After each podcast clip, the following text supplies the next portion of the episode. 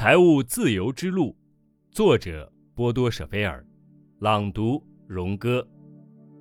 第六章：如何找到适合自己的工作。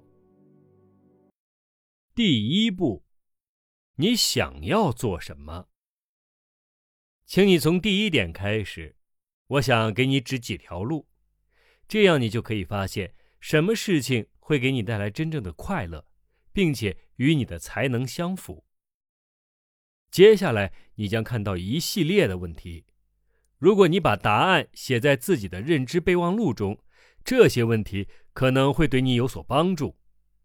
当然，你不必回答所有的问题，请你找到那些看起来感兴趣，并且能够使你更清楚自己内心想法的问题来回答。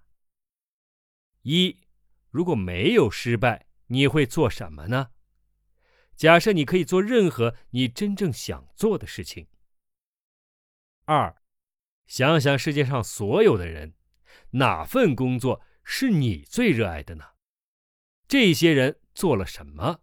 他们哪里特别吸引你？三，什么能给你带来乐趣？你喜欢怎样的场合？你喜欢做什么？喜欢读什么？喜欢谈论哪方面的事情？如果你要写一本书，那么会是关于哪方面的呢？请你至少记录下五十件给你带来乐趣的事情。写这些的时候，请不要去想这些和工作有什么关系，否则你的思路会受到局限。四，你擅长什么事情？你有哪些天赋，也就是与生俱来的？有哪些能力，随着生活锻炼出来的？请你最好记录下五十至一百件。五，你有哪些聪明才智？其实，确定学生的才能类型并进行开发，这本来应该是学校的首要任务。至少有十一种不同类型：一、音乐才能；二、语言才能；三、掌握实际知识的才能。也就是灵活的百科全书。四、分析才能；五、空间才能；六、实践才能；七、体育才能；八、社会才能；九、感知才能；十、管理才能；十一、表演才能。六，请你详细的记录下。自己十次最重要的成功，然后问自己：为了取得成功，自己用到了哪些天赋和才能？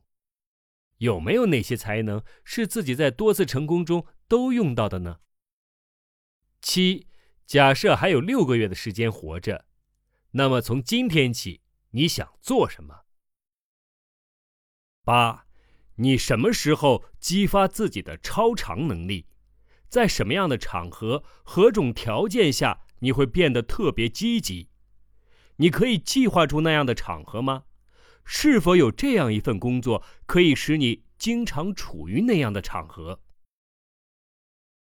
九，你已经弄清楚了自己的乐趣何在，能力何在，请你现在把两个列表并排放置，写下两边列表都有的东西。这个新的列表十分重要，它是你的黄金清单。十，拿着你的黄金清单思考一下，怎样才能把这些单一要素结合起来？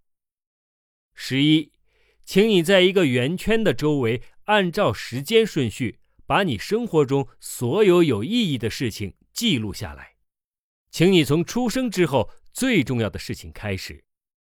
请你问问自己：我在做这些决定的时候，是受他人左右，还是自己决定的呢？在哪种情况下我会更成功一些？十二，当你把生活中所有的事件记录下来以后，请你将这些事件缩减至五至十条最重要的里程碑。请你记录下生活中所有最重要的事件。问自己：你的生活在各个阶段经历了怎样的发展过程？请你尝试去领会，一个里程碑是怎样向下一个里程碑过渡的。例如，当我十六岁那年移居美国时，我想拥有自由，并且体验冒险。在以后经历的变化中，这两个需求都起着决定性作用。十三，当回顾这些里程碑的时候，你是否看到贯穿生活的一条线索？如果主题有所改变，已知的需求是否一直跟着改变？十四，请你想一想，所有遇到的糟糕事情，什么有可能是有利的一面？有哪些你已经经历的，在今天会对别人有所帮助？因为二十六岁的时候破产了，我找了一位教练。要不是当时状况窘迫，我可能根本不会这么做。而今天的我能够谈论金钱，并且撰写关于金钱的书，比如这本书，是因为这两方面是我都经历过的。十五，请你考虑一下，在将来的生活中。你想摒弃哪些价值观，或者你想获得哪些价值观？这样做的前提是你把价值看成信条，并且明白自己可以随时改变某个信条。如果你想深入了解这个话题，下面四点会帮到你。本书附录中你可以找到更多相关深入的问题。为此，我制作了一个 CD 程序。驾驭时间的艺术，它可能会对你有所帮助。这是帮助你把认识实实在在融入日常生活的一种辅助。